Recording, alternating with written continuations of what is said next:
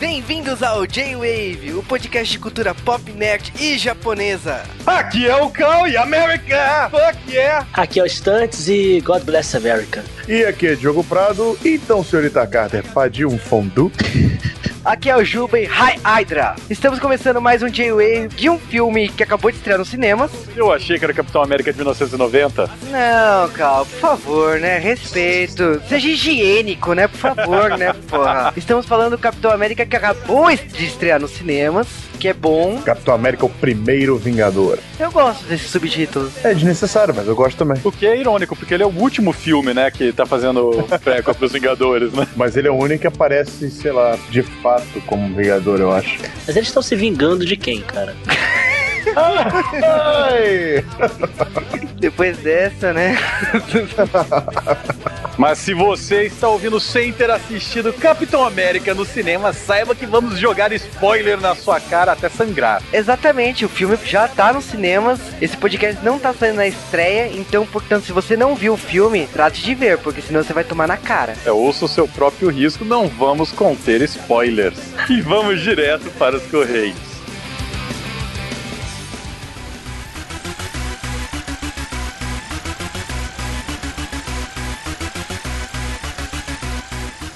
Moleque! Novamente estamos aqui em um correio para falar de Yu Yu Hakusho no J-Wave. Estamos mais uma semana aqui nos Correios. É, eu falo isso toda semana, ó. mais um bloco Correios do J-Wave. Estamos aqui para falar de Yu Yu Hakusho Parte 2. O Juba repete tudo que eu falo no começo, safado. Porque comigo até é mais engraçado. Você tem a voz do Goku, né? Não. Não tem a voz do Goku. Que bosta, cara, na boa.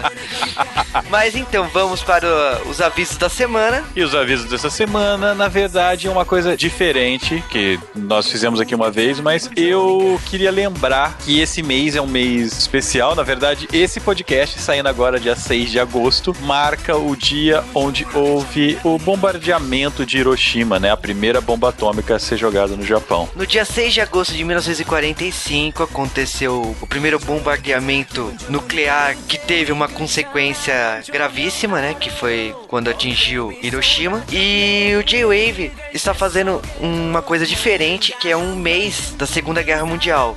Então, a partir desse dia, do dia 6 de agosto, estamos lançando quatro podcasts focados na Segunda Guerra. É isso aí, os próximos três J-Waves, esse e os próximos três, serão de temas relacionados com a Segunda Guerra. E você vai pensar, cara ouvinte, ah, mas eu não gosto de Segunda Guerra. Não se preocupe, os temas são variadíssimos, tem até sessão da tarde no meio. Sim, o principal aqui é o pessoal falar assim, ah, é Capitão América, tipo, mais um podcast de Capitão América, e, né, cara, é, Capitão América é o filme que está nos cinemas, mas está dentro do contexto Segunda Guerra, então é algo que a gente já estava programado aqui no J-Wave. Já fazia bastante tempo, inclusive, que esse mês estava programado. Vai ficar aí nosso especial da Segunda Guerra Mundial. E eu quero lembrar que realmente foi uma atrocidade pesada o que aconteceu. Nós vamos falar com isso em mais detalhes nos próximos podcasts. Mas acho que agora nós devemos parar de falar de coisa triste e também de dar spoiler nos próximos J-Waves e vamos falar do feedback do podcast da semana passada. Exatamente, então primeiro começar com os abraços. Então, um abraço para o Daigo. Um abraço para o Diego Miyabi-sama. Um abraço pra Tati Vitels. Aliás, nós temos uma galerinha agora que comenta no podcast. Nossa, diga Wave novo. um abraço para o Rainver e também para o Edson Ribeiro, que falou que tá doido por Yu Yu Parte 3 porque parou na melhor parte. Também um abraço pra Tatiana Haruhi. E um abraço pro Ivan. E também pro Tobo 3D e, logicamente, para o Rony Pedra. Abraço pro Siegfried, que, aliás, o pessoal tá pedindo em massa a parte 3, né? A parte 3 vai sair, aguardem. Não deve demorar tanto quanto a parte 2, mas Cara, pra quem tá esperando Dragon Ball e Yu Yu Hakusho, um abraço também para Gustavo Martins. pro Almir Sinkura, que mandou o vídeo da semana, vai estar aí no post. Tinha aquela versão do, é, do Mestre Kami cantando a abertura do Kamen Rider Black, né? E agora é Kuwabara cantando uma música do Adult Swim. Como eu ri dessa montagem. Ele achou esse vídeo aí, mas é sensacional, porque bate com os nossos temas e, cara, parabéns ao Mir Sinkura por ter encontrado o cara que faz esses vídeos. Não, nota 10 pro cara que faz esses vídeos. Um abraço pro Cru, que tá achando que esse podcast do Yu Yu vai ter 7 mil partes. Um abraço pro Igor. Um abraço para o Fernando Freitas, que falou que teve que ouvir um podcast gringo de Fullmetal Alchemist. Cara, foi mal, mas Fullmetal Alchemist vai sair, só que não sabemos se vai sair esse ano ou ano que vem. Um abraço pro Drug também. Agora o Drug ele voltou a ser contínuo no J-Wave, né? Tava na hora, né, Drug? um abraço para o Seixão Kaura, que mandou um vídeo pra gente de Go Cardier com Titanium Ranger. Cara, ficou muito bom esse vídeo. Abraço também pro Doug For Sale, que tem o nick foda. Sim, ele não gostou muito de Eurotrip, falou que nós deveríamos fazer sem garotas e falou que ele aguentaria ouvir 5 horas de Yu Yu numa boa. Só que é só ele, cara. Todo mundo não tem esse saco todo pra ficar ouvindo 5 horas da gente falando de Yu. Por isso que a gente divide o podcast em várias e várias partes. Um abraço também para o Kion, que fazia tempo que não comentava aqui. E ele deu os parabéns pelo tema e sugeriu Gunis. Cara, Gunis tá na nossa lista faz um tempão. Nossa, desde o primeiro J-Wave. Também um abraço para o Torrotique. Que torce pro Daigo se sair melhor no ano que vem no campeonato. Aliás, o Daigo tava todo feliz que ele foi parar no Trend Topics. Um abraço pra nossa fã stalker Damili. Aliás, a Damili tinha que estar tá desenhando mais pro J-Wave. Cadê desenho? Aliás, desenhistas, cadê desenhos? Vocês mandaram vários desenhos e aí pararam? O que, que é isso? Cansaram? Sim, é. pô, cadê? Desenho Juba de Goku. Não. um abraço também para o Julinho Rockman Kun. E também vamos agora para os e-mails dessa semana. Recebemos vários e-mails. Começando, cadê? Não, começando não. E eu vou cortar todos os e-mails que mandaram finalmente parte 2 de Yu Yu. Não vou nem seja, falar. Né? Reduzimos vou... bastante agora, vamos para os que interessam. Te dizer. O primeiro e-mail é da Jéssica Pinheiro. E ela tem 21 anos e mora em São Paulo. Ela também tem um podcast que é o Super Controle Podcast, que é de games, logicamente, com esse nome. E ela começou a ouvir a gente com o podcast de Zelda e depois ela começou a fazer uma maratona de todos os nossos podcasts. E ela falou que ela não faz isso com nenhum podcast. Nós fomos os primeiros e que ela ouve muitos podcasts. Então, pra, ela, pra gente ter uma noção que realmente nós somos fodas. Valeu, Jéssica. Cara, eu preciso achar a sonoplastia do jogo Worm, sabe? Que é o primeiro de muitos. assim que alguém fala vai fazer maratona, cara. Nossa, cara, na nossa história de J-Wave, como teve gente fazendo maratona, hein? E o pior é que vai ficando mais difícil, porque no começo, ah, fiz uma maratona de J-Wave, eu vi o 1 e o 2. O Rony Pedra, o cara vem falar, eu fiz maratona de J-Wave. É, quando você começou a fazer maratona? The Evangelion. Ah, meu, vai de casa. cara, hoje tem ouvinte que vai lá e escuta 50 podcasts seguidos pra falar que fez maratona. Eu não aguentaria ouvir minha voz depois disso. e agora é o e-mail do Rafael Nonato. Ele tem 25 anos e mora em Campo Limpo, Paulista, no estado de São Paulo, logicamente, se é paulista que estamos falando. E ele é ouvinte novo, ele falou que começou a ouvir a, é, o podcast por causa do Jcast, aquele outro podcast com J, que também fala de coisas do Japão. E ele falou que ele gostou muito da gente por nosso bom humor e muita informação. Valeu, Rafael Nonato. Não vou ler qual foi seu podcast favorito, por questão de boicote. tá bom. Mas manda um abraço para o Estantes. E agora é e-mail do Rafael Taira, 22 anos, Vinhedo. E ele sugeriu um podcast sobre a TV Colosso. Sai. Aliás, não só sai, como estamos atrás já da, dos VHS. Eles são um pouco difíceis de conseguir hoje em dia, mas sai. Exatamente, ele falou dos dubladores que a gente tinha que ter comentado mais. Cara, não dá pra falar tudo que cada dublador fez. Eu sei que você, por exemplo, falou da Miriam Fisher ter feito a participação no Cavaleiro Zodíaco Lost Canvas realmente é foda todos os trabalhos desses dubladores, mas selecionamos coisas que o público não conhecia. Então foi uma questão de escolha nossa. Sobre o podcast de Gaban, é uma brincadeira, tipo, Gaban pra sair no J-Wave precisa sair muito tokusatsu na frente. Aliás, pra Gaban sair no J-Wave tem que ter muito pedido, sabe?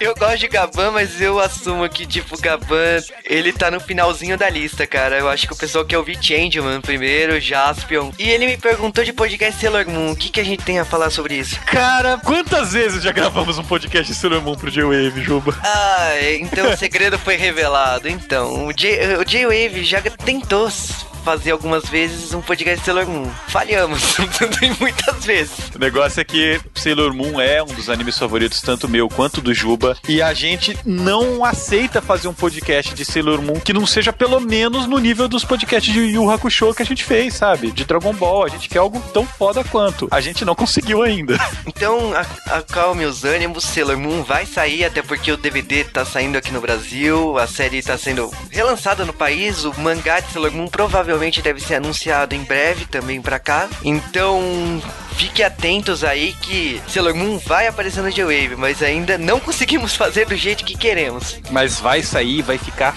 foda, porque eu pago muito pau pra Sailor Moon. Exatamente. Eu também quero agradecer ao Lucas Balaminuti, né, que ele tava em Nova York e tá indo pra Toronto. Estamos com saudade. Sim, estamos com saudade. Ele fez maratona de J-Wave nessa viagem, ele falou que levou 12 podcasts pra ir pra Toronto. Espero que nenhum deles tenha música paraense.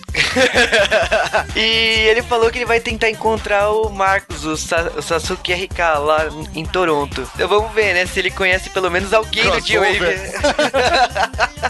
o micro J-Wave com, né? Mas é isso, nossos e-mails da semana. Para mandar um e-mail pro J-Wave, vocês devem mandar para jwavecast.jwave.com.br e vocês devem mandar um e-mail porque é Capitão América. E salve América, cara. Então, se você Nossa, gosta... agora você vai apanhar. Não, você é imperialista americano, mas aí eu prefiro o Japão, que é outro imperialismo.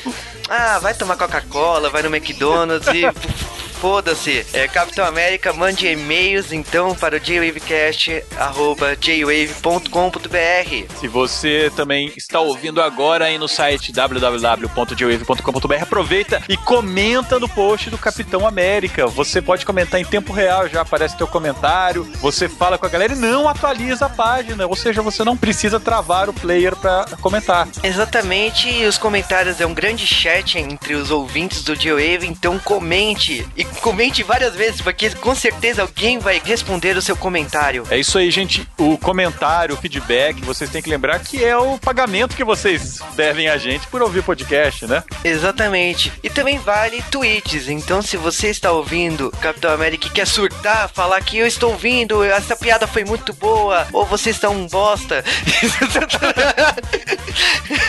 Vocês não entendem porra nenhuma de Capitão América, então é só mandar para arroba JWavecast. E dessa vez deixamos o Japão para trás e vamos para a América. Você já pensou, né, cara? Fuck yeah, fica fodendo sim em português, que merda.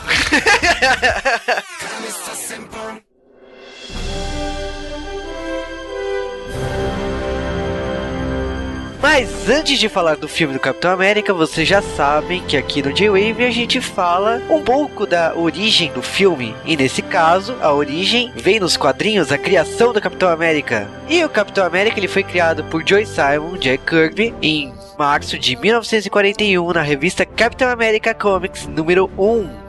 É muito bom, né? O título assim, cara. Cara, normalmente as revistas de quadrinhos, quando um personagem é criado, ele não tem uma revista com seu próprio nome. É, e nessa época era realmente incomum. O que havia nessa época era coletâneas, bem como, sei lá, as coletâneas japonesas, como a Shonen Jump, né? Você tinha uma revista que tinha 10, 20 histórias que iam alternando conforme funcionavam. É, mas o Capitão América, eu acho que eles apostaram alto e apostaram bem, né? Porque vendeu.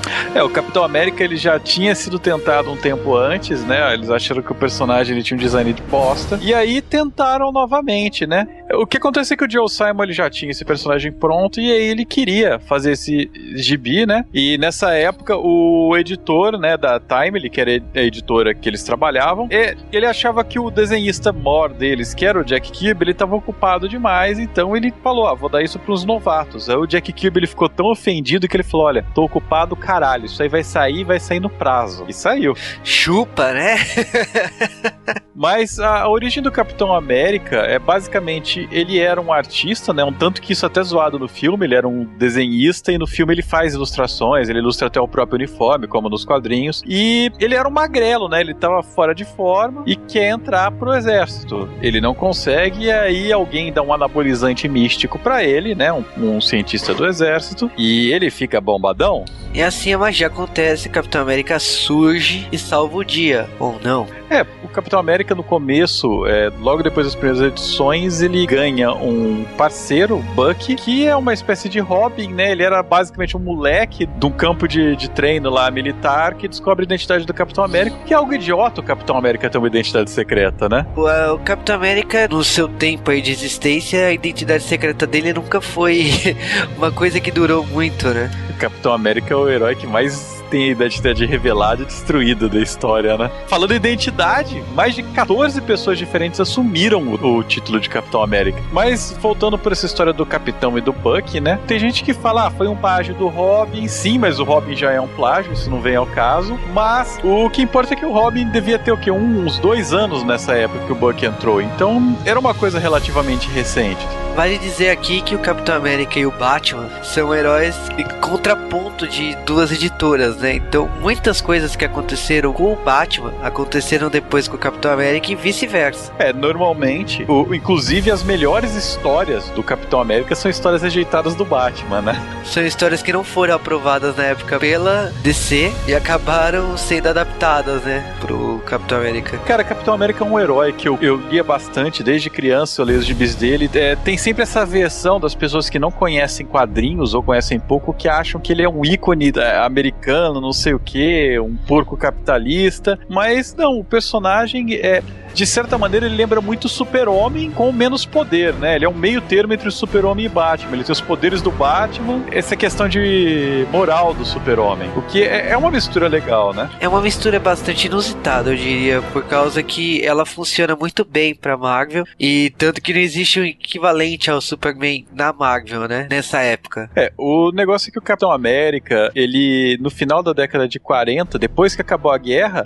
o gibi dele começou a perder as vendas, né? Ele foi um sucesso estrondoso, o gibi foi acabando, acabando. Lá pelo final da década de 40, em 1950, o gibi dele é cancelado, Capitão América então deixa de ser publicado. Ele volta uns anos depois, ele solta umas histórias nada a ver, e aí ele vai pro limbo. E aí, anos depois, um escritor que estava sendo o Bambambam, Bam Bam, que inclusive tinha começado em Capitão América, Stan Lee, que escreveu pela primeira vez uma história de Capitão América. Aliás, Stan Lee que criou que o escudo do Capitão América é um bumerangue, tá? Numa história só de texto né? Os gibis na época tinham histórias de texto. Ele resolve trazer o Capitão América de volta. Primeiro ele faz isso numa história do Quarteto Fantástico. O Johnny Storm encontra um vilão disfarçado de Capitão América. A ideia dele era justamente testar, inclusive no gibi tá escrito perguntando se os leitores gostaram do Capitão América, querem ver ele. E logo depois ele aparece já nos Vingadores, na quarta edição dos Vingadores, se eu não me engano. Sim, vale lembrar aqui que o Capitão América ele teve seu auge na década de 40 por causa da Segunda Guerra Mundial, quando o fim da Segunda Guerra veio, o personagem perdeu seu sentido. Então por isso que ele foi mal nas vendas e anos depois, com um bom roteirista, que é uma coisa que o Stanley era na época, ele volta. Cara, o que acontece é que ficou, meu Deus, mas o Capitão América do Gibi nunca foi dado um fim para ele. Ele, ele. ele, trabalhou até a década de 50. E o Stanley, ele era um continuista, né? Ele é um dos escritores que gosta das coisas se encaixando, até porque ele escrevia tudo da Marvel, né? E aí, nos anos 70, no começo dos anos 70, foi criada uma história, né? Que muita gente acha que é a história real do Capitão América, que houveram outras pessoas, depois de 1943 e 4, mais ou menos, que o Capitão sumiu, que assumiram seu, seu nome. Algumas até fizeram operações plásticas para ficar iguais a ele. E alguns deles envelheceram, outros morreram em batalha, mas essa história aí foi, foi criada depois, foi criada nos anos 70, para tentar justificar essas duas histórias do Capitão América. E o Capitão América, ele sempre foi um personagem muito politizado, porque ele é o símbolo de uma nação, então, quando aconteceu o Watergate, o Capitão América abandonou o, o, o sonho americano, né? Ele de, deixou de ser Capitão América. Nos anos 80, a mesma coisa. Nos anos 90, ele, ele chega a ser obrigado a deixar de ser o Capitão América. E, cara, as histórias do Capitão América, elas normalmente têm esse cunho político, mas não são histórias tão fortes. Ele tem algumas histórias muito boas, mas as melhores histórias do Capitão América são histórias relativamente recentes. É, o Capitão América ele nunca foi um herói que teve grandes sagas da Marvel. E vamos ser franco aqui, isso é uma coisa que a Marvel inseriu pro personagem nos últimos 10 anos. É, a Marvel inseriu, na verdade, Mark Miller e Ed Brubaker, né, com o Capitão América, que são dois escritores muito bons, que basicamente recriaram o personagem com uma série de histórias, começando no Ultimates do, do Miller, e toda essa saga do Soldado Invernal, do Brubaker e, e, e, tal, eles basicamente transformaram um personagem que era uma coisa mais plana, né? Em um personagem maltratado da Marvel, apesar de ter histórias políticas muito boas no passado, e criam o ícone do Steve Rogers, né? Que hoje supera o Capitão América na Marvel. Sim, por um lado, o Mark Miller ele reinventou o personagem, tirando, como ele próprio diz, toda a poeira acumulada das últimas décadas em cima do Capitão América. Ele tornou o personagem não tão inocente inocente, não tão puro, uma pessoa com atitude, uma pessoa às vezes canalha. Ele tornou ele um soldado com moral dos anos 40, que tem todo esse idealismo que o capitão sempre teve, mas ele é um soldado. Exatamente, cara, Supremos tá aí. É um, tem duas fases aí super relevantes, uma terceira nem tanto, mas se você quer ver um Capitão América fodástico, um Capitão América com atitude, é altamente recomendável que você leia a versão dos Vingadores do universo Ultimate, que são os Supremos. Você também deve ler o que o Brubaker escreveu sobre o Capitão América, se você tiver interesse. São poucas histórias, não é uma saga tão longa de histórias. Eu acredito que em uma semana, quem tiver acesso aos gibis consegue ler tudo e tá atualizado com o Capitão América. Exatamente, é, foi uma saga também recente do Soldado Final, que inclusive, ao que tudo indica, ela seja seja grande inspiração para o Capitão América 2. Mas chega de falar de Capitão América, esse personagem é muito grande e é um dos personagens que eu achei que eu nunca ia falar no J-Wave, que é um personagem que eu particularmente gosto. Ele é um personagem muito bom e muito maltratado. Eu acredito que ele é o personagem mais maltratado da Marvel, mais do que o Hulk. Cara, é um personagem que eu digo assim, ele cresceu muito nos últimos anos por causa da Guerra Civil, por exemplo, quando ele morreu no universo Marvel, depois ele voltou. Não vamos falar muito aí do que aconteceu com o Capitão América nos últimos anos, porque não é o foco aqui. Nós contamos a origem do Capitão América. E, cara, não vamos prolongar muito aqui sobre o Capitão América, então vamos para o filme.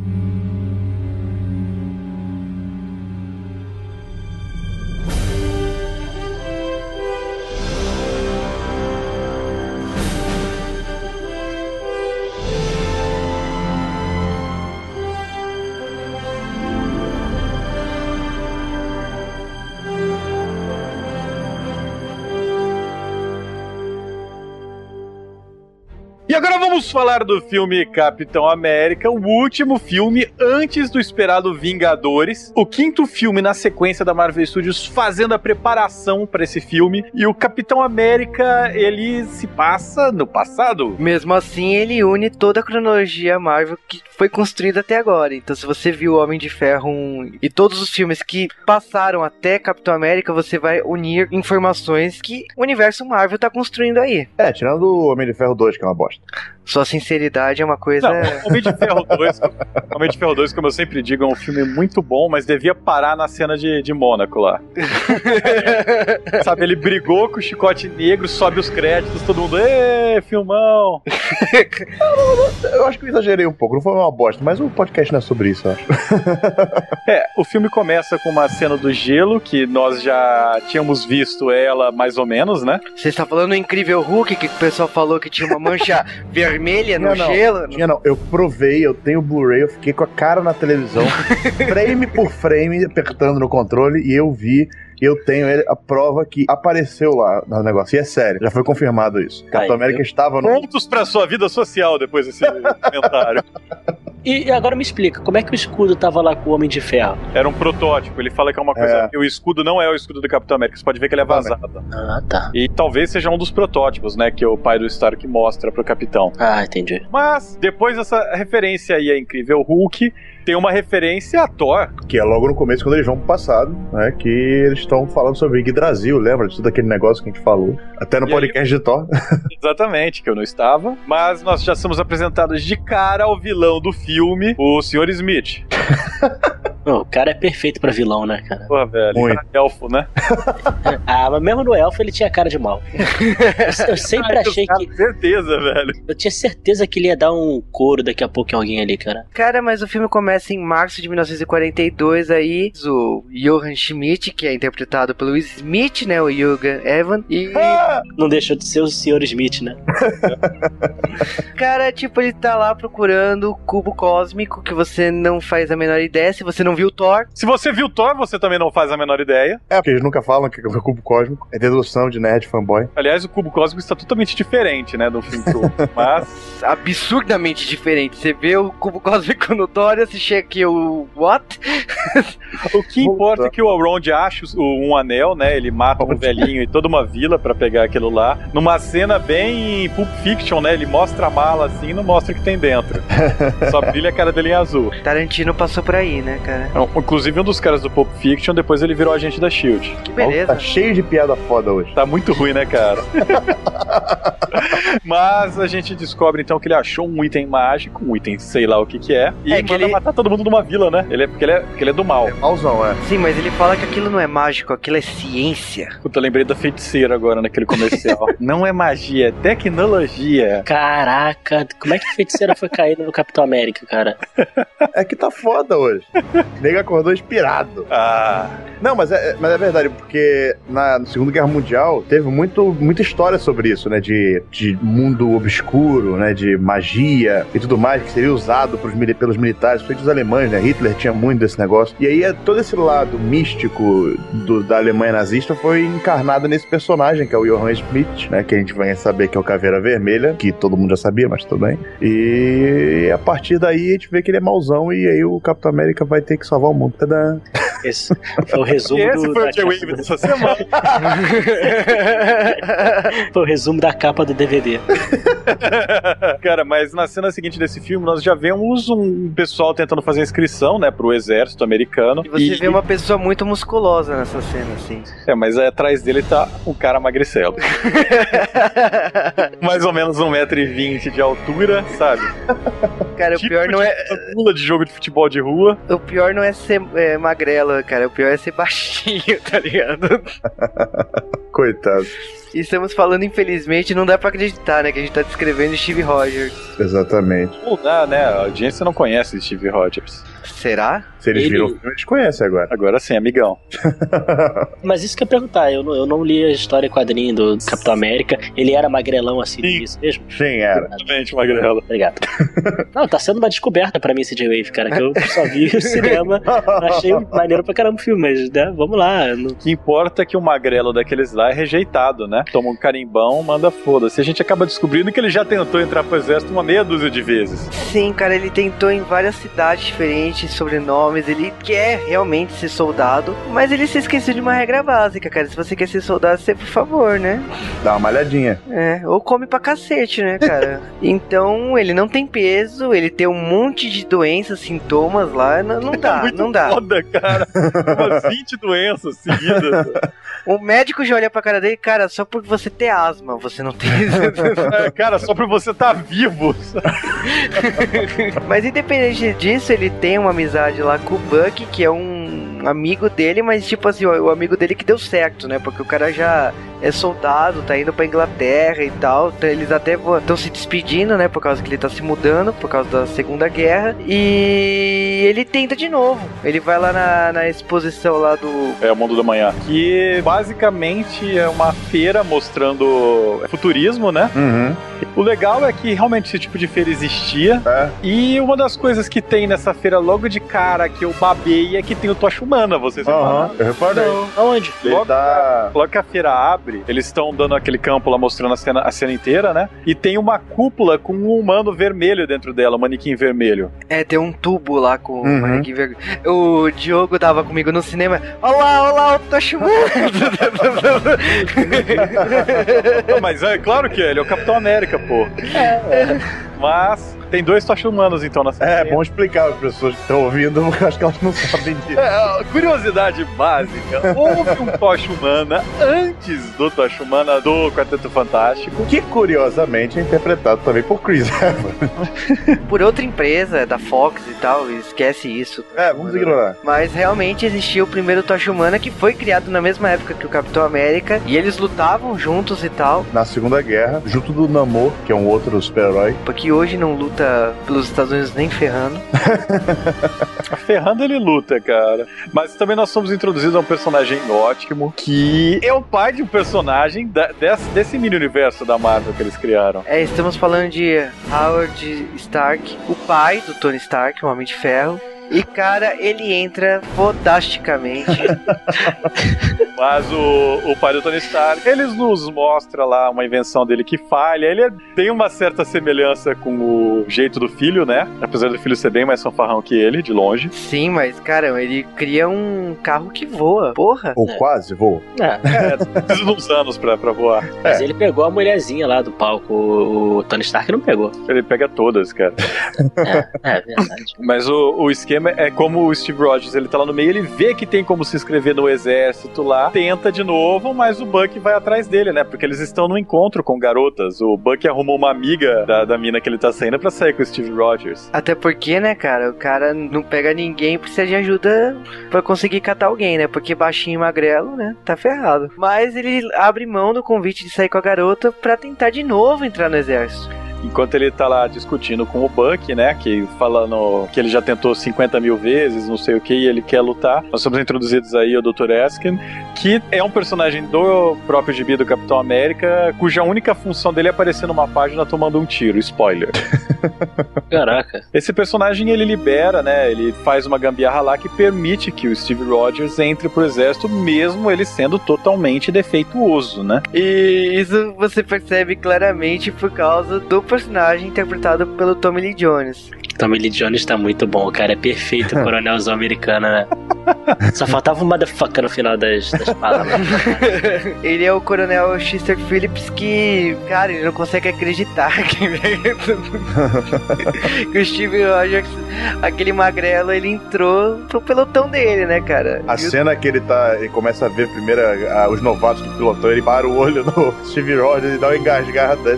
Eu comecei a Mas nós somos introduzidos também a- ao interesse romântico, né, desse filme. A gostosa Peggy Carter. Que pra quem conhece quadrinhos, originalmente ela é irmã da Sharon Carter, depois virou tia, mas que se foda, né? O que importa é que ela é gostosa. Sim, sim, e inglesa nesse filme, que espanca soldados quando não gosta de inglesas, né? Eu não conseguia avaliar se ela era gostosa, ela tava com a roupa muito grande. Anos 50, cara, você tem que ter aí que eu vou te imaginação. mandar umas fotos, aí você vai ver se ela é. Por favor, por favor.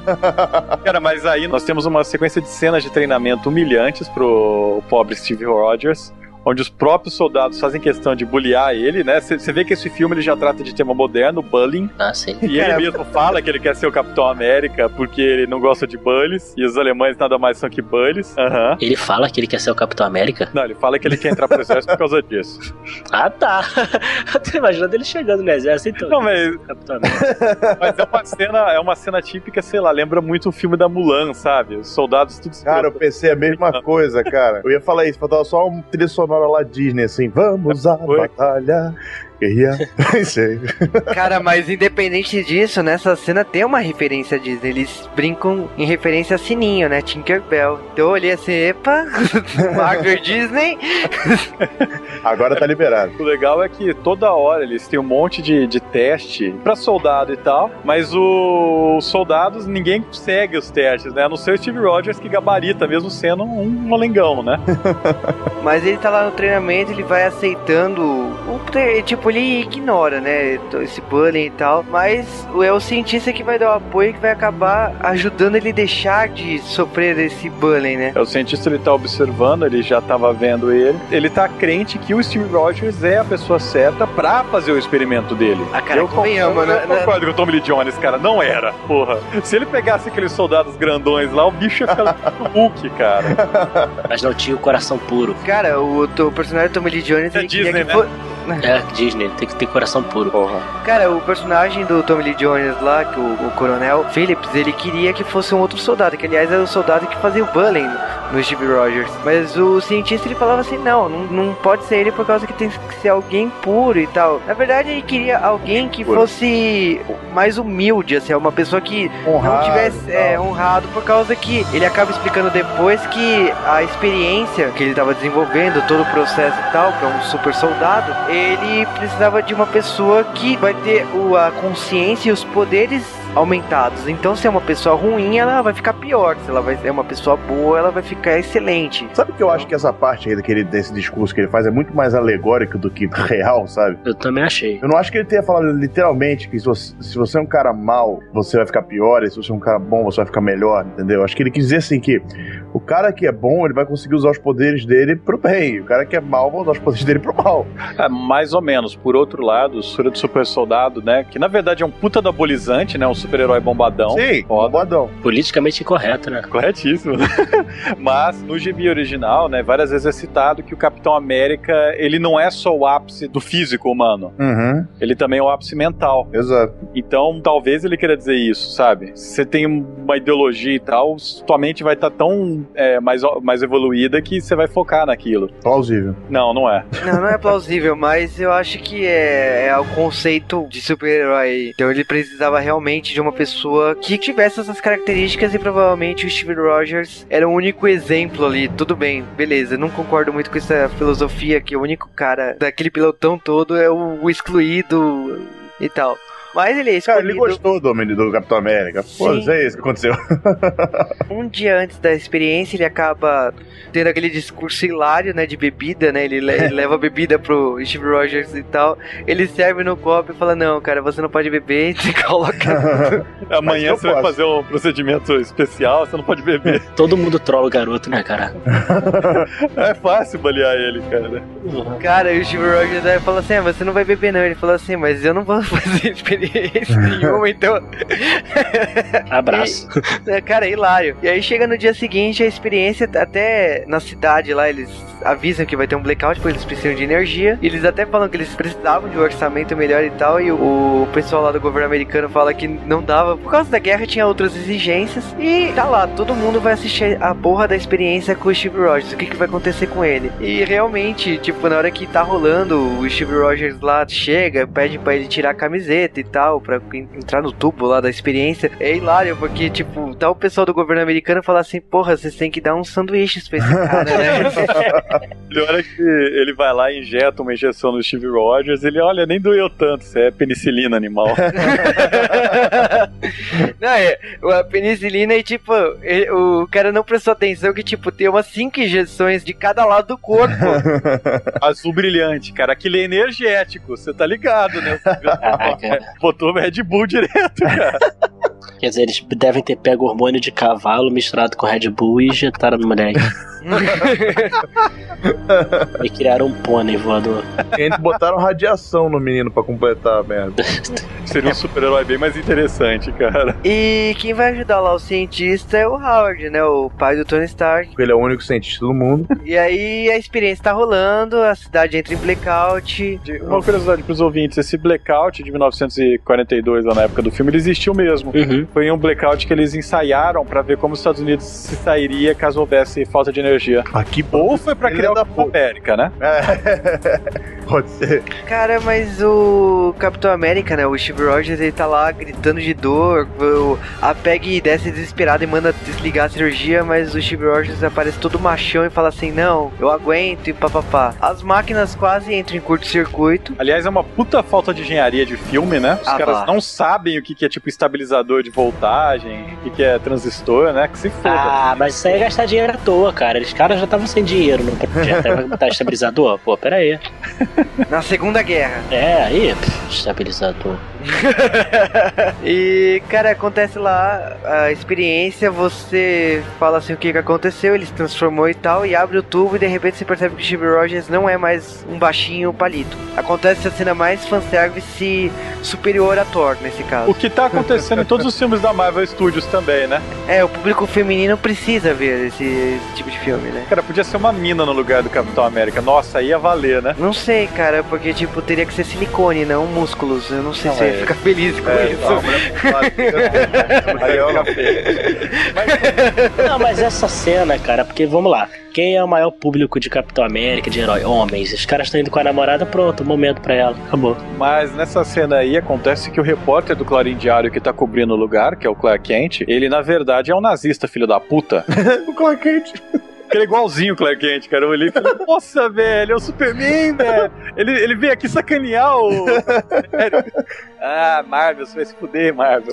É, mas- mas pode ser uma trollagem, já que o, o Superman é o cara do, do jeito americano de viver da DC, né? Não, acho que não.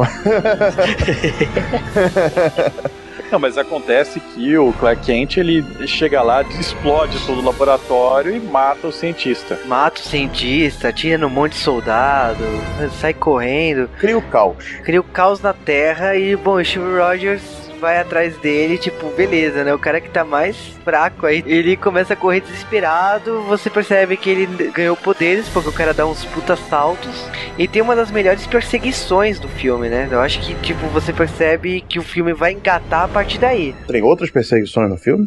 Boa pergunta.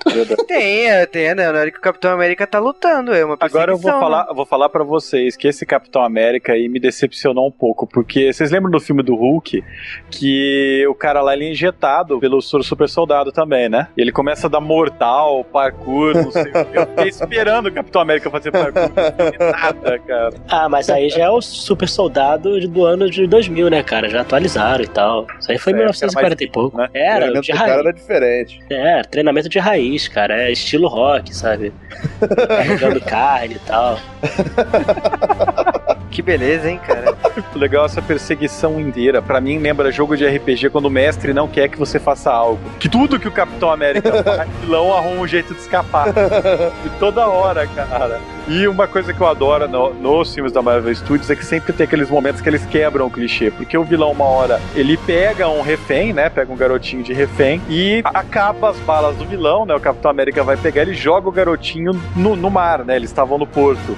O Capitão América vai desesperado se jogar no garotinho, o moleque lá na água. Eu sei nadar, dá uma porrada nele. Isso eu achei sensacional. Sem brincadeira, cara. Quando o moleque caiu, eu já ia xingar. Eu falei, ah, cara, não, porra, vai pegar o cara. Cara, eu ri muito dessa cena. Eu tava esperando ele realmente pular pra salvar o moleque. Na hora que o moleque falou isso, eu falei, porra. E ele corre atrás, eu- você vê o Clark Kent pular num submarino, né? E aí você fala, é, realmente o cara vai fugir. Mas não, o Capitão América pula na água, consegue quebrar o vidro lá do submarino e arrancar o cara. E ele nada numa velocidade impressionante também, né? Ah, cara, ele ganhou todos. É, maluco, América foi que é. A Aquaman chupa essa, né? Porra. Cara, ele, ele conseguiu pegar, né, o tal jornalista que não era jornalista, e você percebe que o governo americano prestou atenção nele, principalmente porque no dia seguinte, na- nas capas de todos os jornais, ele virou o símbolo da América. Daí Capitão América, né? É, Capitão América.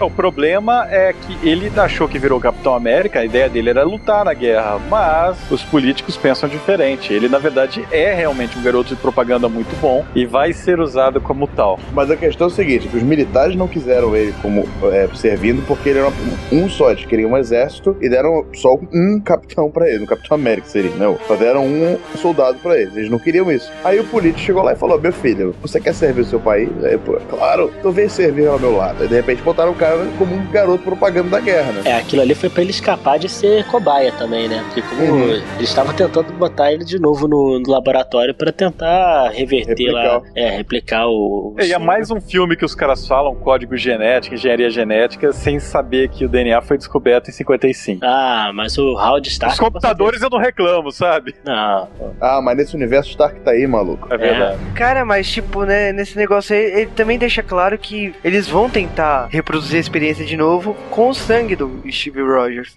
Então você sabe que ele vai virar um garoto propaganda. Não, na verdade, isso daí meio que explicou como que o cara conseguiu o soro super soldado lá no filme do Hulk. É, basicamente. Caraca, agora que você falou, realmente, não tinha...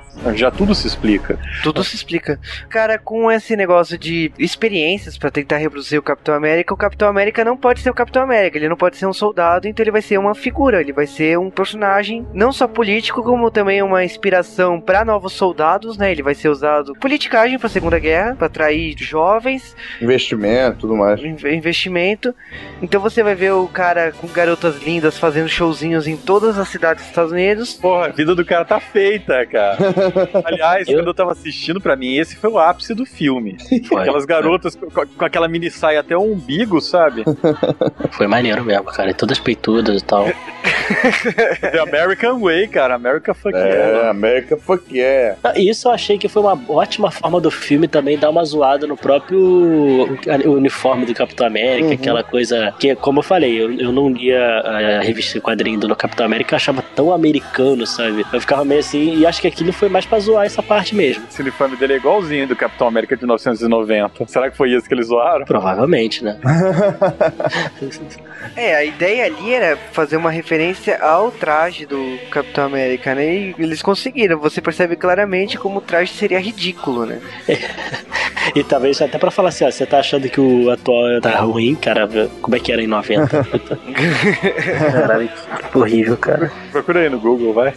Tá, mas o, de qualquer maneira, eles fazem até uma citação, a primeira capa do Capitão América, né? Que é o, o Capitão dando uma pancada no Hitler. Não, e o, o próprio Capitão do filme vira um gibi, né? Por ser um personagem de propaganda, ele acaba virando um gibi. E eu acho hilário por causa que nesses shows que ele faz, é, todas as falas ele coloca no escudo, né? Aham, mas depois ele decora, depois de um tempo ele decora, ele começa a falar feliz, sabe? Ele, ele entra no personagem. Ele entra no personagem e você percebe a merda que ele quando ele vai tentar incentivar os próprios soldados americanos, né? Que até então ele tava só entretendo crianças, né? Sim, aí você percebe que o personagem não funciona entre os soldados. Os soldados riem da cara dele, os soldados querem garotos. Os, os caras não querem um homem musculoso lá vestido de roupa ridícula.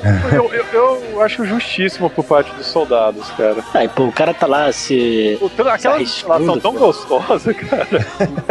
Só... Você tá na guerra, tá foda pra você, sabe? Você tem que liberar atenção. E cara, as garotas fazem o papel delas, né? Ele saiu todo emo do palco. As garotas. Sim, totalmente forever alone, as garotas sobem no palco. "Ué!"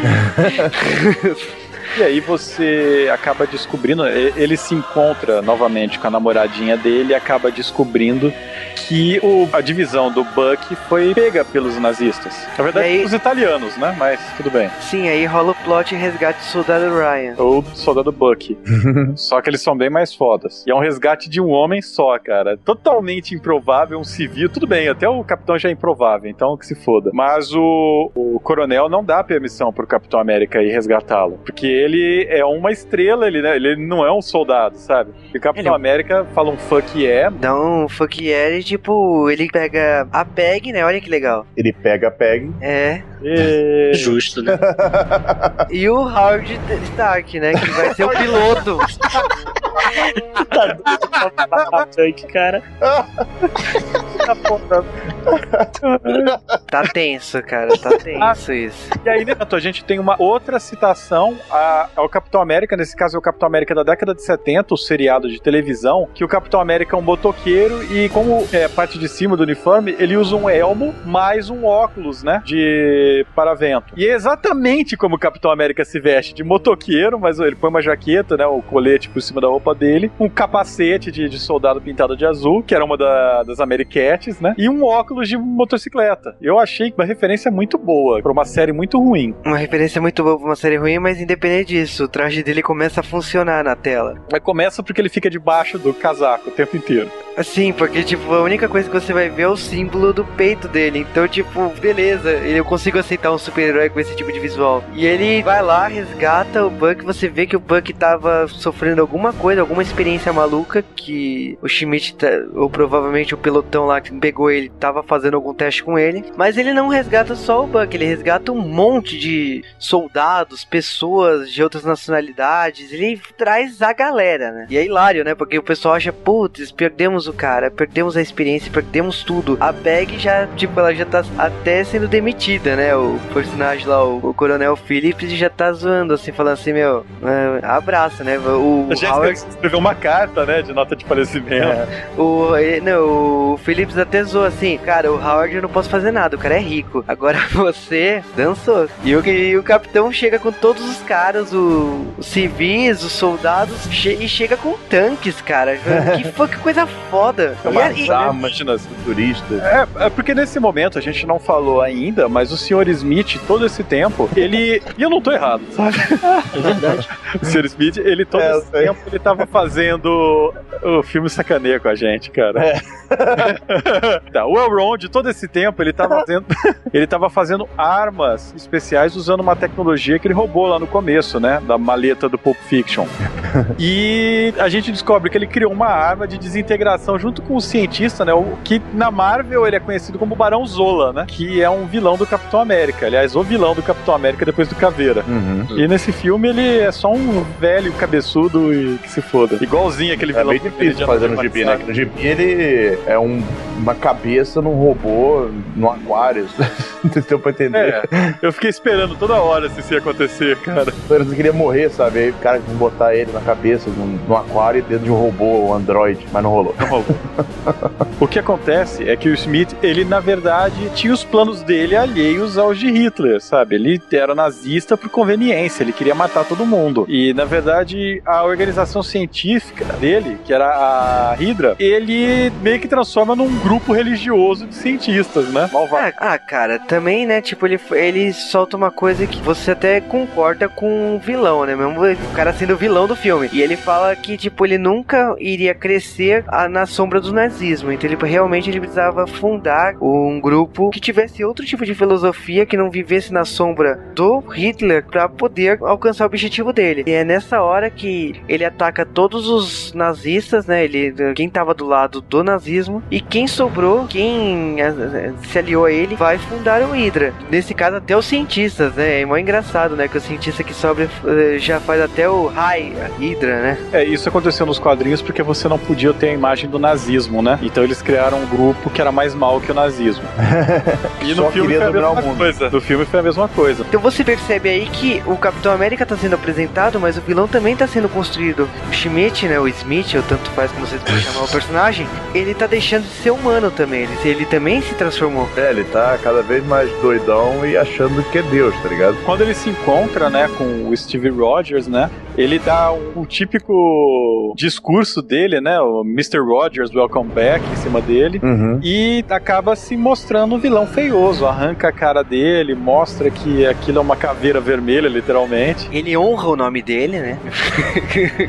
O que, que acontece a partir de agora? Você já tem metade do filme e você sabe que, tipo, a Hydra eh, tá com o objetivo de conquistar o mundo ali. Ele está com o cubo cósmico ali, usando para experiências, todas as armas, tudo que ele tá ali sendo desenvolvido que parece futurístico é, são poderes daquele cubo. E o Capitão América do, do, do lado ali, ele tá, ele tá crescendo no, no governo americano, mas ele também quer uma certa independência. Ele quer ser o. Ele percebe que, que atuando ele é muito mais efetivo do que sendo um personagem político e que precisa é, resolver algumas pendências. Ele quer real- realmente ser mais útil pro governo americano. Eu acho que nesse momento que o filme começa de verdade, né? Sim, até então Ah. é desenvolvimento de personagem. Pô, mas vocês ainda falam do desenvolvimento de personagem naquela época, aquela hora que eles foram lá salvar o, o exército? Ainda era, porque ele não tinha agido, né? É, tá, é, vai. É que até então né, nós, nós estamos apresentando o personagem deixando de ser o Steve Rogers magrelo, baixinho, que tá num corpo é, musculoso e tal, que é o personagem do Capitão América, e ele se transformar no que ele é o Capitão América, que é um herói. A partir de agora ele realmente é um herói. É, E tem todo aquele setup, né? Porque o Buck, que foi resgatado, aliás, ficou uma dúvida, né? Ele tava sendo no experimento nazista, o que será que fizeram com ele? Tem meio uma tensão, né? Porque antes ele era o, o Ikki do, do Capitão América, né? Toda hora que o Steve Rogers estava apanhando, era ele que ia lá e salvava o couro dele. E agora o capitão que está salvando. E ele ele se sente incomodado com isso. Então o Muito. O Buck virou o Shun, então. É, ele virou Shun. Que bom. Foda é que ele até reclama que antes que o ca- antes ele era o cara bonitão, todos os meninos olhavam pra ele, a Peg aparece lá, ele fala, não sei o que, ela nem olha pra ele, sabe? Nossa, eu virei invisível, cara. Essa cena dele convocando a galera no bar também foi muito legal, cara. É, ele, ele monta a milícia dele, né? Ele, ele escolhe um D6 soldados lá e cria o grupinho dele. O que vamos combinar tá totalmente errado, porque ele escolheu exatamente a galera que foi presa, né? É, que são os piores, né? Porra, ele tinha que perguntar quem é que tava lá na galera e conseguiu salvar. Você. Ah, então beleza, você vai. Como assim ele vai salvar a galera que tava presa? Quer dizer, não é salvar, ele vai escolher. Pô, nada a ver. Porque os caras são muito loucos, meu. Pô, Não, tem o Dandan, cara. Cara, Dandan, maluco. Genial a presença dele no filme. foda é que eu achei que ele ia ser maior, mas. Sinceramente, achei essa parte do filme tão missão impossível, sabe? Esse negócio dele montar um- uma equipe e de diversas nacionalidades. Vocês já assistiram aquele filme Top Secret? Já. Tem alguns. A resistência que ele monta é igualzinha do Top Secret, cara. Só, só faltou o cara do Lagoa Azul no meio do time. Que bom, cara. Caraca, a gente tá citando Howard the Duck, Lagoa, Lagoa Azul. Azul. Vamos lá, né? Esse filme reúne tudo, cara. e aí. Que não é bom, né, cara? Não é bom isso. Não, isso é triste, mas nesse momento a gente tem aquela cena que você pode ir no banheiro, né? Que é toda a ação, todas as cenas do trailer são resumidas nos próximos cinco minutos de filme. A propaganda da Rixona pode ser resumida nesse. É também, cara. É. Que você vê o Capitão América herói. Então, várias missões aleatórias e o Capitão América salvando o dia. Cara, e enche Ele o vai- saco.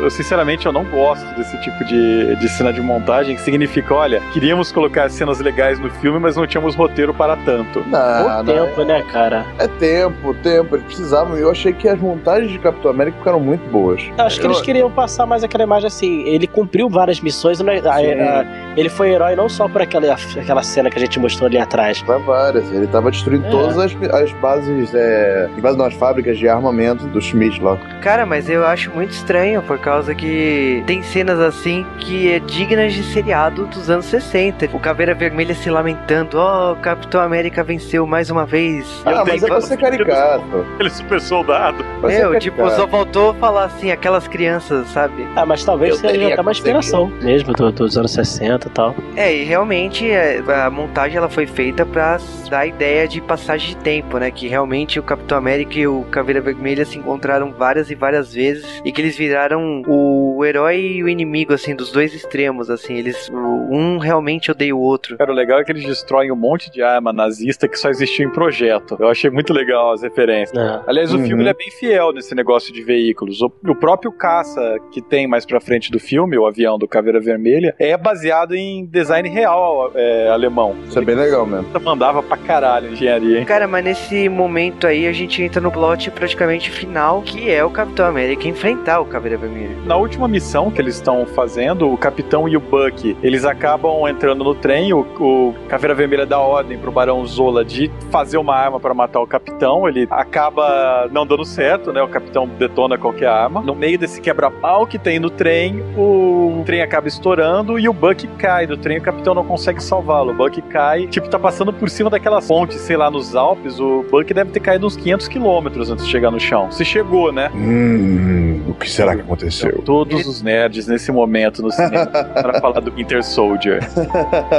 o Soldado Invernal. Todos, todos, todos, cara. Faltou só ele perder um braço pra ficar melhor. Ah, mas não tenha dúvida que ele deve ter perdido um ali.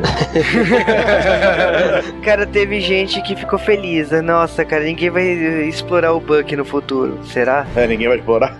Vai nessa. O que a gente sabe é que o Buck, que na teoria era o parceiro do Capitão América, dançou. Tchau. Robin do Capitão América, vai. No original ele era uma criança. É, um sidekick do Capitão América. Aliás, o primeiro sidekick, né? O que acontece é que o Buck dançou e a história, você agora, o Capitão América tem um motivo a mais pra derrotar o Caveira Vermelha. É, agora ficou pessoal. Mais pessoal ainda, né? Já não basta ter matado o cara que te deu poder. Mas tudo bem. Então, nesse momento, o time do Capitão América consegue capturar o Zola. E através do interrogatório muito fácil, né? A gente descobre que o Zola é vegano, o que já denota porque que ele é vilão, né? Verdade. O Zolo é um bundão, vamos falar a verdade. É, ele, Ele é ele um cagão. Ele denuncia de, de cara, né, velho? É, não tô nem aí, mano, entendeu? Não tentou nem um pouco dar uma resistida, não. Fala aí, o que, que você quer? Ah, beleza, toma aí. E ele já avisa, né? Ele já diz onde é a base secreta e não mente. O cara tá querendo se ver livre daquilo ali, maluco. Depois disso aí a gente já tem basicamente o começo, né? A cena final. Eles vão para o covil secreto maligno dos nazistas, né? Debaixo de uma montanha, de novo, pra quem conhece guerra, existia realmente esse tipo de coisa, o que era foda. Star Trek também. É, mas Star Trek não é de verdade, porra. Não? Não, né? Eu não sei como é. Em outra, é, em outra galáxia bem distante, cara. É. Não, isso é Star Wars. É, cara. Que merda, cara. Eu tô errando tudo hoje. Capitão América também ganhou seu escudo do Howard Stark. Ele ganhou, não, ele confiscou, né? Porque que. Ele não queria. O, Howard Stark não queria dar o, o escudo Tá, pra ele. deixa, eu vou fazer uma armadura depois aí, tô com umas ideias. Mas não rolou. E aí o Capitão América vai, ele, a sua trupe de soldadinhos e mais todo o exército americano, quebrar a cara do Elrond. E aí rola a batalha final, né? Cara, a partir desse momento você já conhece a história do Capitão América, você sabe que ele vai ficar congelado, você já viu essa informação no começo do filme, então a qualquer momento você tá esperando que a luta com Caveira Vermelha vai acarretar isso. É, o Ca- Caveira Vermelha ele vai fugir no, no avião experimental. Tommy Lee Jones ele tá dirigindo o carro dos Homens de Preto, que ele pegou emprestado, e consegue levar o América até o avião. Numa cena foda pra caramba. Você É sabe, bacana, cara. você sabe o que esse carro que vocês falaram me lembrou? Vocês viram aquele filme que tá todo mundo louco? Sim, eu tava pensando nisso também. Aquela cena que, que eles vão no museu vão do Barbie. Cara, isso é muito foda. Descobre que o avião nazista ele tem o tamanho de uma casa grande, ou duas, e tá cheio de bombas atômicas dentro dele. Cara, Homens tem de umas, cidade. tem quatro, umas quatro bombas atômicas eh, em cidade que elas vão sozinhas, né? E, Inclusive elas não são só bombas, né? Elas são aviões também, né? Porque tá, tá- tem esse compartimento pra piloto, né? Não é que elas, elas vão sozinhas, elas, eles botam um piloto kamikaze lá e ele, o objetivo dele é chegar lá na- no alvo, dropar a bomba e explodir tudo que estiver na frente dele. Cara, parabéns. E o Capitão América ele tenta lá salvar uma bomba que vai em direção a Nova York, consegue e ainda enfia a bomba no rabo da, da nave, né? Nós temos então uma batalha final, né? Que é basicamente você sabe que o Caveira Vermelha ele também tomou um soro super soldado, versão beta, só que tava cheio de bug. E aí ele ficou do mal. Por isso que a E pele dele ficou vermelha. também. Não, isso aí é o Tigão. E eu jurava que a Caveira Vermelha era comunista, cara. Cara, nós temos então a luta final, mas o Capitão América vence. Não é nenhuma luta tão difícil, sabe? Ele apanha um pouquinho, mas no final ele é mais foda, America fuck é. E o- ele acaba quebrando aquele esquema lá do, do cubo cósmico que tinha na nave, que, que era basicamente a fonte de energia da nave, das armas ninjas dela. O Caveira Vermelha faz a burrice de pegar aquilo na mão, evapora. Você vê Ele que o, evapora. o negócio, ah, ele, ele vai pro inferno, cara. Ele- Não, cara, ele não, abre não, um não. portal, ele abre o portal lá do, do Thor, cara. Ele dos, foi tra- dos realms lá, né? Dos planos. Porra, então o, o, o filme dos Vingadores vai ser o Caveira Vermelha mais Loki. É óbvio. Vai Falar que o Abominável, vai falar que o Abominável vai voltar também. e os vilões do Homem de Ferro que nenhum morreu. Ah, cara, é... não, mas cara, isso é tão óbvio no, no filme que ele realmente abre um Exatamente. portal exatamente igual do, do filme do Thor. Então você sabe que ele foi transportado pra algum reino. E essa história do cubo cósmico Caveira Vermelha teve no Capitão América, inclusive, que o, o Caveira Vermelha, ele, teoricamente, é morto, mas o espírito dele, sei lá, ele é transferido pra dentro do cubo cósmico. Então ele fica preso no cubo cósmico, con- controlando gente de fora. É uma, é uma saga do, do... Aliás, Caveira Vermelha e Cubos Cósmicos é praticamente a mesma coisa, né? Sim. Ele só sabe fazer isso, cara. O, o esquema é que Capitão América agora tá com a grande nave maligna nazista e ela tá indo direto pra Nova York. Uma missão Então- suicida. É, ao ao invés de bicar a nave para baixo e pular pra fora dela, ele é o Capitão América, né? No gibi ele, ele não usa paraquedas, porque isso é coisa pra frutinha. Com essas palavras, cara. Cara, mas assim, ele já tinha se despedido da Peg na cena do carro. Ela deu um beijo nele. Então você já percebe que é ponto final até o coronel lá, o Felipe, zoa ele, que fala que não vai beijar ele. É demais. E ele tá lá, ele sabe que na nave acabou, né, pra ele, cara. Ele tá quando ele vai ter que segurar as pontas ali, o cubo caiu em algum lugar da Terra, caveira já era, ele vai ter que segurar as pontas ali. Sobra pra ele enterrar aquela porra daquela nave em algum lugar do planeta. É, mas isso eu achei foda, porque ele podia muito bem bicar ela pro chão e, e se jogar da nave, sabe? Será que ele conseguiria? Mas Pegar um dos mísseis, sabe? Pegar um dos mísseis que ele sabia pilotar e tentar pousá-lo. Mas ia explodir a bomba, não ia? Mas não tinha tempo. Lembra que ele falou isso? Ele tem uma, ele tem uma conversa demorada com a Peg. Não, não é tão demorada, não. Ah, cara, você tá destruindo a cena bonita. Pega querendo marcar de sair com ele, ele falando que ele não sabe dançar. Então, É, mó bonitinha a cena. Cara, e- esse foi o maior vamos marcar da história, né? O cara soltou, deu um migué, nunca mais apareceu. cara, ele desligou o telefone no meio da fala, como se tivesse entrado num túnel, tá ligado? Fora da história. Pô, entrei na neve, entrei na neve. Ainda tem uma desculpa ótima quando aparecer. Pô, só de... 90 anos depois, então, eu tava congelado, né? É, ela marcando de sair, de dançar no sábado seguinte. Aí, tipo, Cara, beleza. A cena tem uns três minutos, dava tempo dele fazer tudo. Cara, Mas- é, é coisa de mulher, né? Tu tá ocupado no trânsito, fudido, a mulher discutindo parada de, de passeio, cara. Porra, Verdade. Você, porra, você tá vendo que eu tô pilotando uma nave pra morte aqui? porra, eu tô com uma bomba indo pra tua cidade, vai explodir essa droga e você tá perguntando, a gente vai dançar, porra, cala a boca. O que acontece é que a nave lá cai no gelo e acaba ficando realmente congelado. A vida de todo mundo lá continua. Então a Peg continua, o Phillips, to- todo mundo ali ah, vê a Segunda Guerra acabar. Aliás, por causa do Capitão América, a Segunda Guerra acaba totalmente diferente da realidade. Era, não, não apareceu um russo nesse filme. Sim, e você percebe que o filme acabou, não. Então você percebe que se passou 70 anos e o Capitão América acorda dentro de uma sala, de um hospital. Não, nem, nem era hospital, era tipo um quarto normal, tocando o jogo de beisebol. É, e cara, o Steve Rogers ele não cai nessa brincadeira. Ele tava no jogo. Então a, enfer- a enfermeira tenta conversar com ele e tal. Ele quase bate na enfermeira, falando: sinal, ó, vocês sabem quem é a enfermeira? É uma gostosa do caramba. Não, ela é importante. É Sharon Carter. É a Sharon Carter? Ela vai aparecer no filme dos Ah, Vingadores. então ela, é- ela provavelmente é filha da Peg, então, desse filme. Ahá! filha da Peg é impossível, né, cara? Tem que ser neta, né? É o neta, né? Não, é, depende, já teve filho do Start, sei lá. Vai saber, ela tinha 12 anos naquele filme. Mas o, o que a gente tem é que ele acaba quebrando todo mundo lá, né? Vazando do lugar, até ser encontrado pelo nosso personagem pós-crédito favorito dos filmes da Marvel Studios. Estamos falando do personagem de Samuel Jackson. Nick Fury. Nick Fury chega, ele, ele dá um chega pra lá no moleque. Eu curto muito Nick Fury nesses filmes, porque ele tem aquele espírito que tá pouco se fudendo com o que ele tá falando, sabe? Você sabe com você- quem você tá falando, não, foda-se. Acho que é a melhor parte, cara. Ah, Aí vem uma pergunta aqui do cara que não conhece muito de, de Capitão América.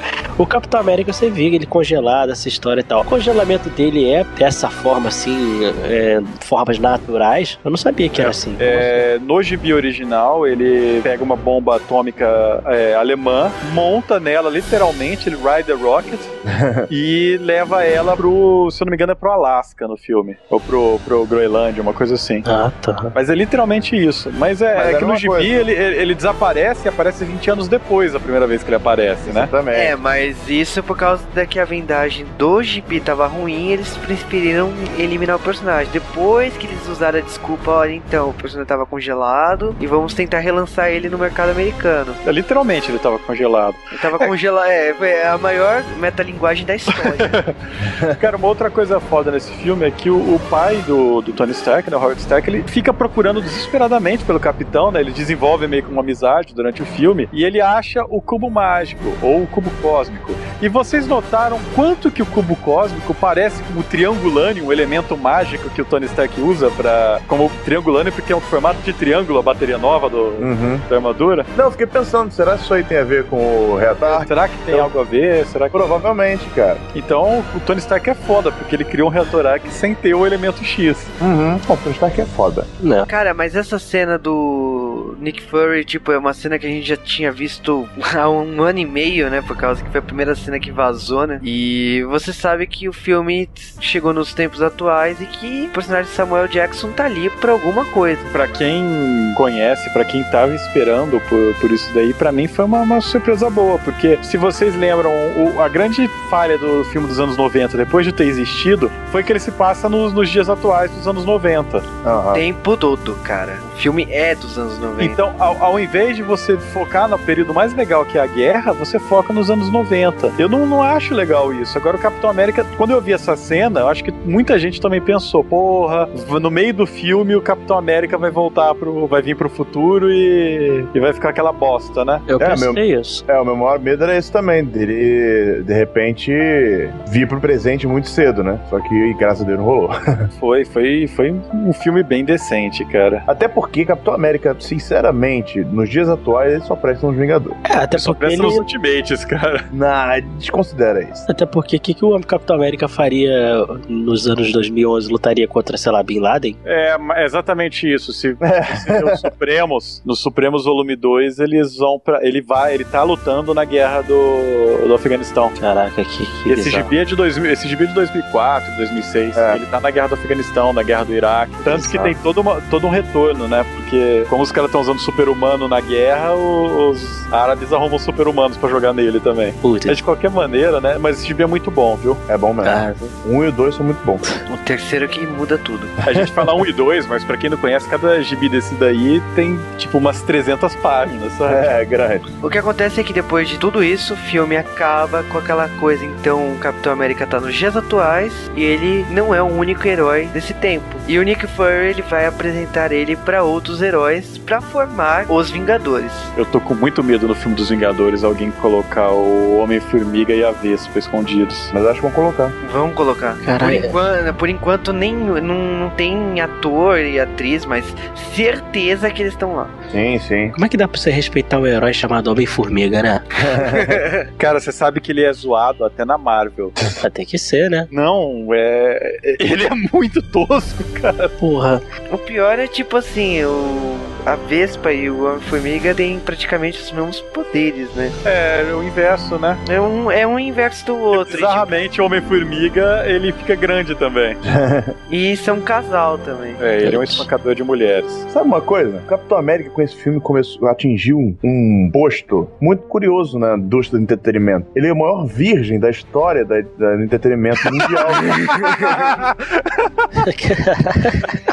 Ele passou 70 anos virgem. Não, 70 não, mas era 90. Caraca. Parabéns, cara. Parabéns. E ainda vai ter a Viúva Negra ao lado, mega gostosa. ó. Puta que pariu.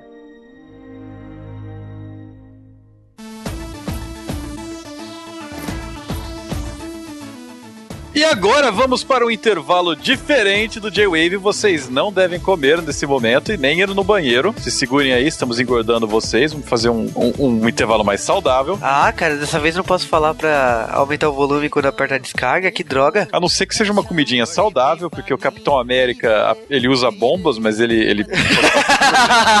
que merda, hein, cara.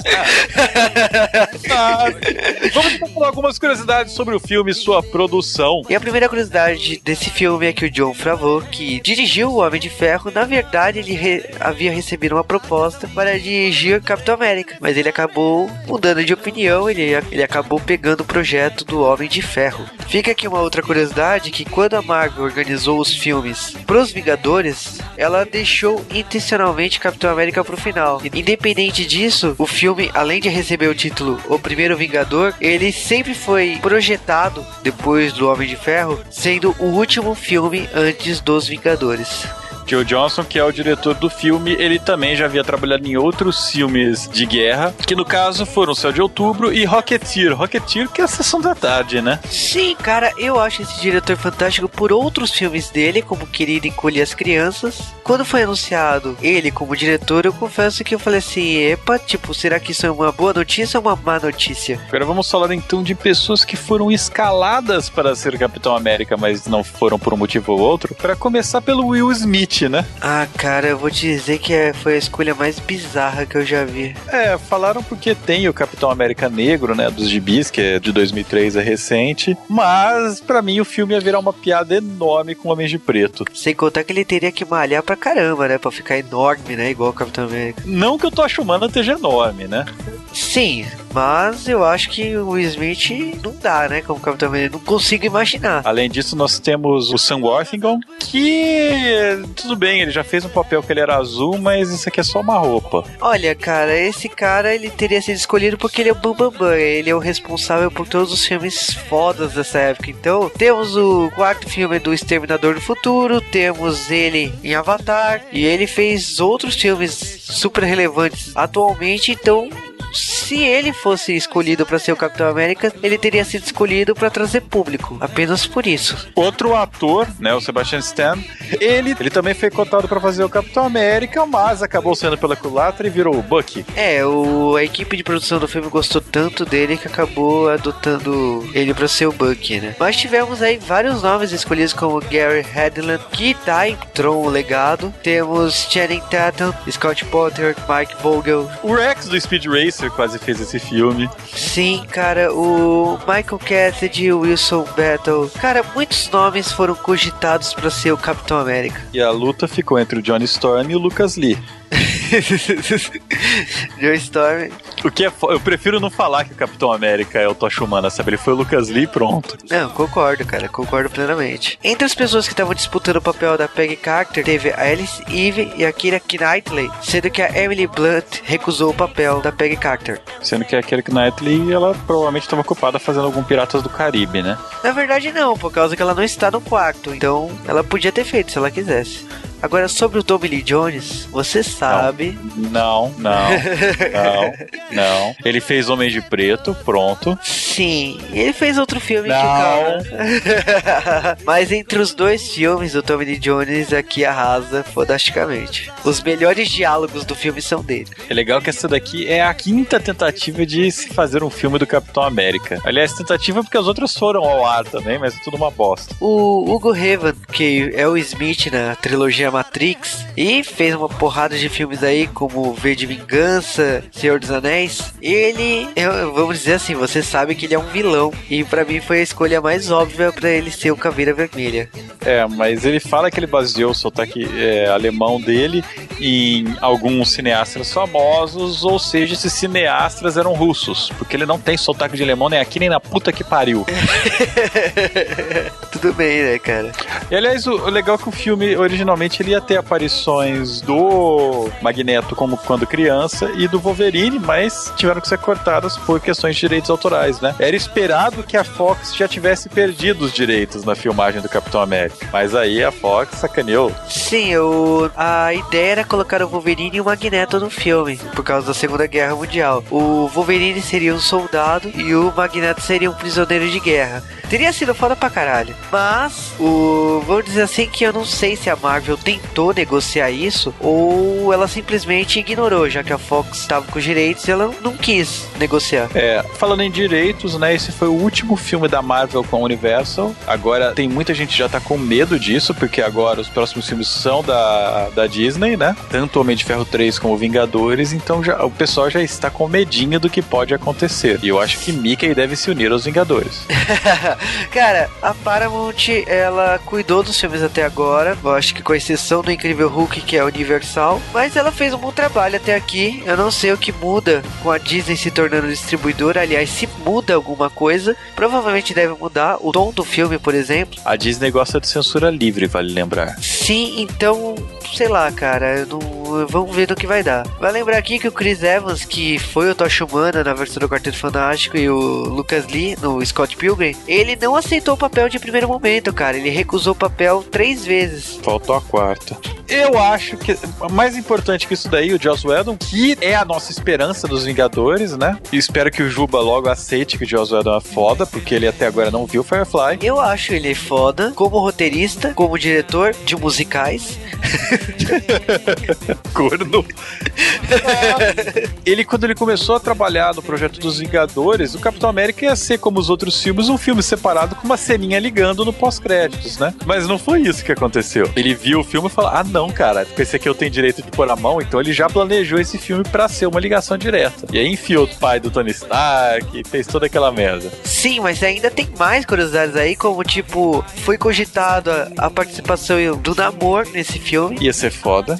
Pra caramba. Aliás, foi cogitada a participação de vários heróis que a Marvel tem os direitos autorais que são dessa época e não se fala mais deles. Mas foi questão de ficar cheio demais no filme, sabe? Super lotado. O personagem do Sebastian, o Buck, ele foi baseado na série Band of Brothers. Ele se inspirou na série para poder fazer o Buck. Acho até irônico isso, por causa que o Buck é bem diferente nos quadrinhos, mas ficou um personagem bem interessante no cinema. É, ele fez o Buck do Ultimates, né? Que o Buck do Ultimates, ele é realmente o cara que salvava o Capitão América de briga e tudo mais. E concordo contigo, já que Vingadores tem uma pequena inspiração uma grande, aliás, uma pequena não, uma grande influência nos Supremos, pelo que nós estamos vendo, até pela presença do Nick Fury negro, e até os trajes mesmo, quando o Thor vai usar um traje mais parecido ainda com os Supremos nos Vingadores, presumo que eh, personagens como Buck também tenham sido inspirados da versão Ultimate. É, e só como a título de curiosidade, o Gueven, ele por acaso é o Megatron e ele também está procurando por um cubo místico de energia no filme dos Transformers. Fato, hein, cara.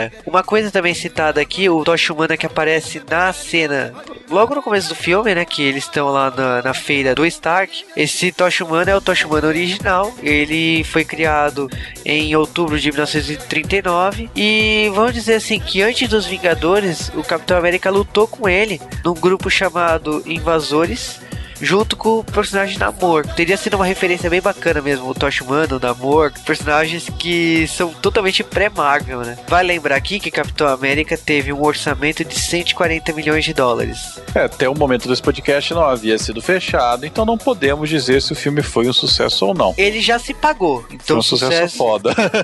se pagando, já podemos dizer que ele já teve um lucro aí, mas... Pelo menos uns 10 reais lá já tá tendo lucro. não, cara, o lucro já é bem maior que 10 reais. Mas não dá para falar se esse filme, o quanto de lucro ele vai ter. Então, no futuro a gente pode falar sobre isso. Aliás, e última curiosidade também, esse filme não foi lançado como Capitão América em todos os países do mundo. Em vários ele é apenas o primeiro Vingador. Por questões óbvias, né? E acho que agora o nosso intervalo já acabou, o intervalo light do J-Wave. Voltamos ao podcast.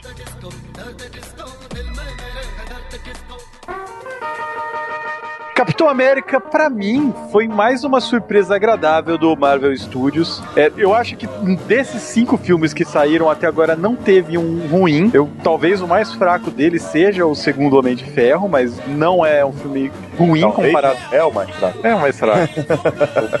mas, como eu disse, ele acaba na metade para mim. Aliás, os dois Homem de Ferros acabam na metade. Aí fica perfeito os dois. Mas eu gostei desse filme, eu achei ele muito clichê, como a gente estava esperando num filme da Marvel. Você sabia que ia acontecer. Mas eles dão aquelas mudadinhas de, de clichê dos mais óbvios que você só consegue rir, você fica meio surpreso. Várias cenas do filme são diferentes do, do que eu esperava. O personagem tá muito fiel ao Capitão América da é, cronologia normal da Marvel, tem alguns toques de Capitão América dos Ultimates, né, da Marvel Millennium. Para quem gosta é, disso daí, sabe que os heróis todos dessa Marvel Studios, eles estão uma mistura, né, das duas coisas. E se você não viu, você foi um babaca, porque a gente contou o filme inteiro, mas se você, é. você viu um filme legal. Mesmo se você não tiver visto o filme, mesmo depois de a gente ter falado tudo aqui, vale a pena ver, porque você vai gostar, mesmo sabendo a história toda, porque quem leu o gibi sabia a história toda, mesmo assim gostou. E para mim, eu também concordo com o Cal, foi um excelente filme. Eu não sei, eu não sei se você pode dizer que foi o melhor desse, dessa leva de filmes. É muito difícil de falar isso. para mim, todos são ótimos filmes. Tirando o Homem de Ferro 2, que eu eu assim, eu, não, eu falei no começo que eu não achava que foi uma bosta, mas é que ele não é uma bosta, ele é bom, só não é tão bom como o padrão que estava sendo. Eu gosto de todos os filmes da Marvel Studios, Homem de Ferro, Hulk, Thor, Capitão América. Provavelmente vou adorar Vingadores, o que eu vi do preview no final do Capitão América foi sensacional. Não tenho como dizer que vai ser ruim o filme, é impossível.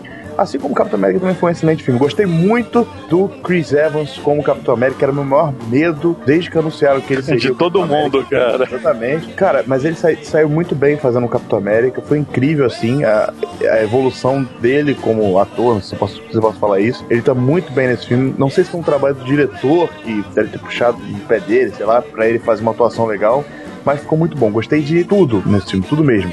Tirando o fato dos alemães falarem inglês, né? Mas tudo bem. Aliás, o que são aqueles alemães falando inglês? Uns com sotaque e outros sem.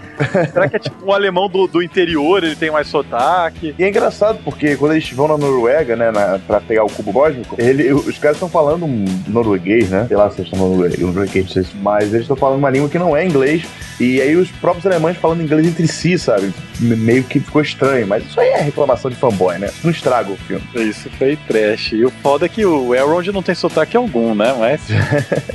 Ele só tem sotaque de sou fodão, convivam com isso. Agora, dos filmes que você falou, o Hulk eu acho que é o meu favorito, viu? Agora, falando em Hulk, que tem cenas no Rio de Janeiro, o Stantes continua aí. Ah, cara, eu nunca fui fã de Capitão América, nem li as histórias, então, e assim, como eu falei, eu tinha aquela visão totalmente chata sobre o Capitão América, com aquele cara é, heróizinho americano, então eu já tava esperando uma mega porcaria, sério. Então, pra mim, foi uma ótima surpresa, achei o filme, porra, excelente, cara, vai ser com certeza vou procurar um pouco mais de Capitão América depois do filme. Não, nem lembrava que o Chris Evans fez o, o Tocha Humana, cara. Não teve nada do Tocha Humana no, no filme do Capitão América, que era uma coisa que me assustava também. Então, assim, quem não assistiu, você tá aqui vendo, escutando o podcast, vai lá, assista, que vale a pena, cara. Tô falando assim como um cara que nunca foi fã de Marvel, nunca foi fã de Capitão América e, pô, sair do cinema maluco.